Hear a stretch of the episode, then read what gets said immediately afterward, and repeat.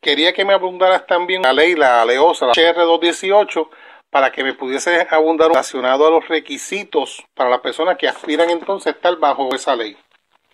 Ok. Eh, con relación a todos los eh, esta ley esta ley federal lo que viene cubriendo son eh, empleados activos como los enforcement y para los empleados retirados de los enforcement eh, es requisito y está en la ley claro y escrito que tiene que ser retirado o haber ejercido en carácter de law enforcement por al mínimo de 10 años. Eh, soy claro con el mínimo de 10 años porque pues he visto últimamente que muchos compañeros que han sido retirados, que se han salido de la fuerza, así sea honrosamente, pero realmente no tienen los 10 años, se le están pidiendo ID que lo identifican como retirado. Le hago la salvedad porque la ley te cubre una vez ya tú tienes más de 10 años o más de como law enforcement que ejerciste en adición de que tienes que haber sido cualificado durante el año, cada año tienes que cualificar en un departamento de policía local donde estás residiendo o en el estado que resides, porque la ley requiere que tú poseas identificación que, te identifique a ti como agente retirado del departamento de policía del estado o del, o del territorio de los Estados Unidos pertinente, pero tienes que ir a la par y atachada con una certificación anual.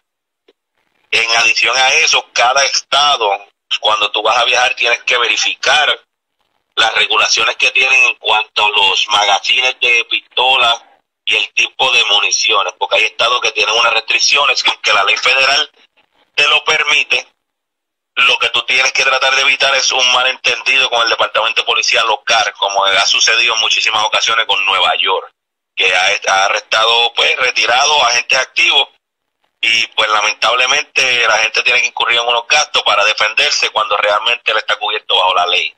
¿Cómo sería entonces en el caso de la licencia del arma oculta, que es la que le llaman concealed weapon?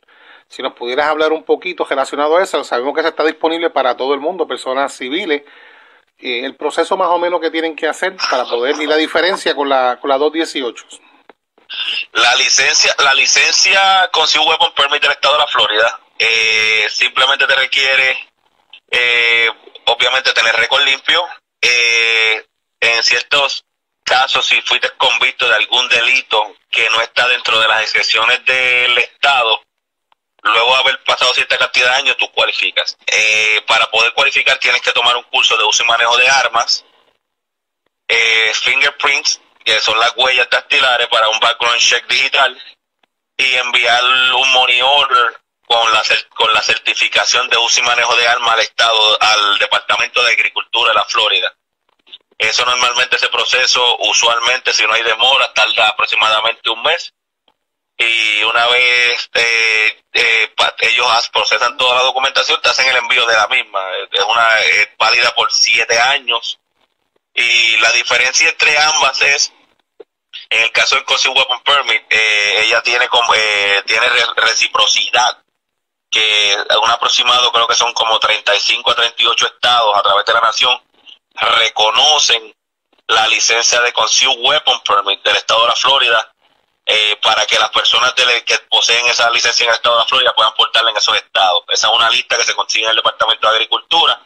La diferencia entre esa y obviamente la HR 218, que no es una licencia, es una ley, eh, es que pues obviamente como law enforcement o law enforcement retirado en, en, en, los estados que no requieren reciprocidad, pues realmente estás cubierto bajo la ley. Obviamente es siempre y cuando estés cumpliendo con ciertas regulaciones locales, como viene siendo los magazines o el tipo de municiones, si está cubierto. Eh, el consiu obviamente tiene que ser consiu, si la vas a aportar, tiene que ser oculta, no puede ser eh, visible o ostenciosa.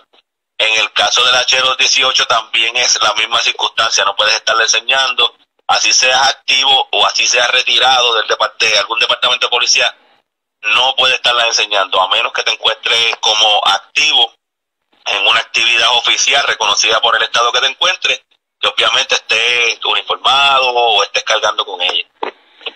Héctor, quería preguntarte, En el caso, por ejemplo, de la calificación anual que hay que hacer con la 218, en el caso de la Conceal Weapon, ¿es diferente?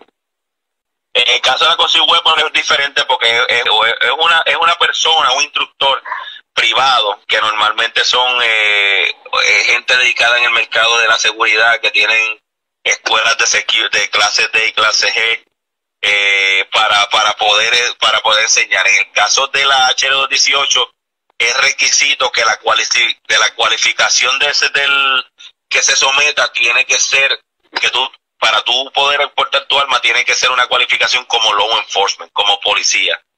Que la cualificación es totalmente diferente como en cuanto a training, en cuanto a cualificación, uso y, uso y manejo de armas.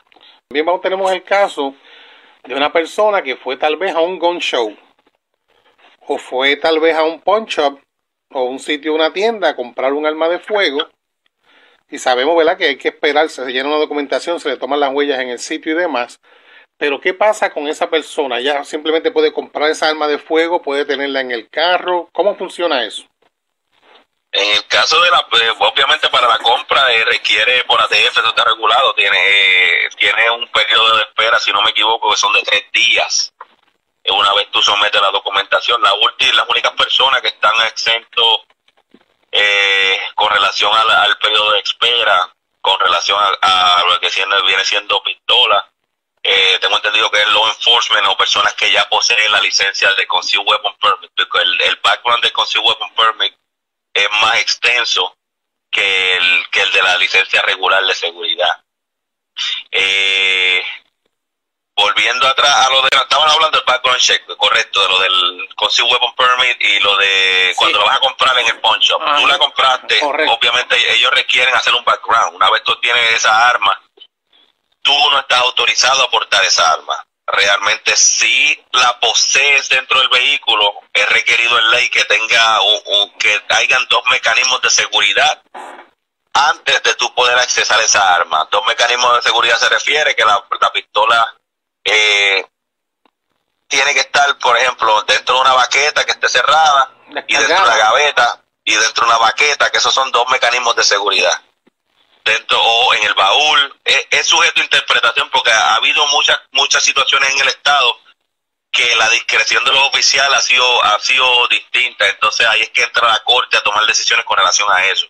Pero por lo menos lo mínimo que se requiere, que no es portándola, pero sí la tiene en el vehículo, que tenga dos mecanismos de seguridad. Uno viene siendo, puede ser una baqueta, y dentro de una gaveta, obviamente, porque para tú poder sacar la, la pistola, tienes que sacar la pistola de la, de la gaveta y después de sacarla de la gaveta tienes que sacarla de la baqueta, que vienen siendo dos mecanismos. Caso de las municiones, ¿tendrían que estar aparte? En el caso de las municiones, eso, eso, eso todavía está en controversia. Sinceramente, esa, esa, esa parte está en controversia. ¿Por qué?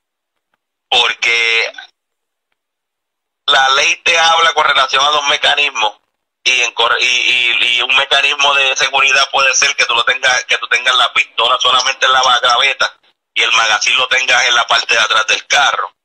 Eso para interpretación puede ser dos mecanismos de seguridad porque obviamente para tú poder hacer funcionar esa arma de fuego tienes que sacarla de la gaveta que es el primer mecanismo de seguridad y el segundo viene siendo sacando el magazine donde lo tienen guardado.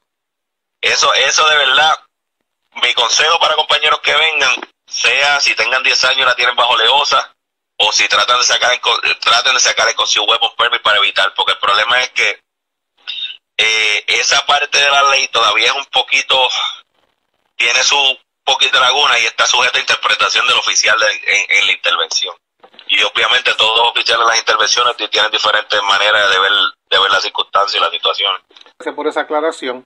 Quería preguntarte otro escenario. La persona fue, compró un arma de fuego o tal vez tiene un hermano que tiene un arma de fuego y se la regaló, se la donó, donó la pistola y esa persona decide que la va a tener solamente en la casa, que no la va a tener en el carro, no la va a portar. Esa persona necesita alguna licencia para tener esa arma de fuego en su casa, como en Puerto Rico que estaba lo que llamaban la posesión. La posesión no. Aquí en el estado de la Florida eh, eh, es un estado es un estado que realmente si tú para vas a tener en tu casa para poseer no requiere ningún tipo de licencia. Esto, tú, obviamente, lo que te requieren cuando tú la vas a comprar, eh, por ejemplo, en una almería o un sitio, te van a hacer el background check. Tú coges tu ID, obviamente verifique que esté limpio y te la venden. Una vez tú compras, eh, tú llegas a tu casa, la tienes en tu casa para defensa, no tiene ningún tipo de problema, no requiere ningún tipo de licencia. Una aclaración que quiero añadir a este punto y al anterior de comprar en un pawn shop. Como aquí este estado está eh, es, es muchísimo más fácil para adquirir armas de fuego como diferente a lo que es Puerto Rico. Una vez tú compras un arma, sea un pawn shop, en un gun shop, en cualquier o de cualquier persona privada, lo preferible es que obtenga la persona que vende, tanto la persona que vende como la persona que compra, obtener un, un, un bill una, un recibo, una carta explicativa de la arma que se está comprando con el serial number y prácticamente el número de identificación del comprador y el comprador, si es posible, obtener la identificación del vendedor. ¿Por qué esto? Porque lamentablemente se está comprando armas en gun shops que realmente no se sabe cuál es el background de ellas y si con esa arma se cometió algún delito en algún momento, esa arma la van a traiciar directamente a TF, la va a traiciar a quien primero se le vendió.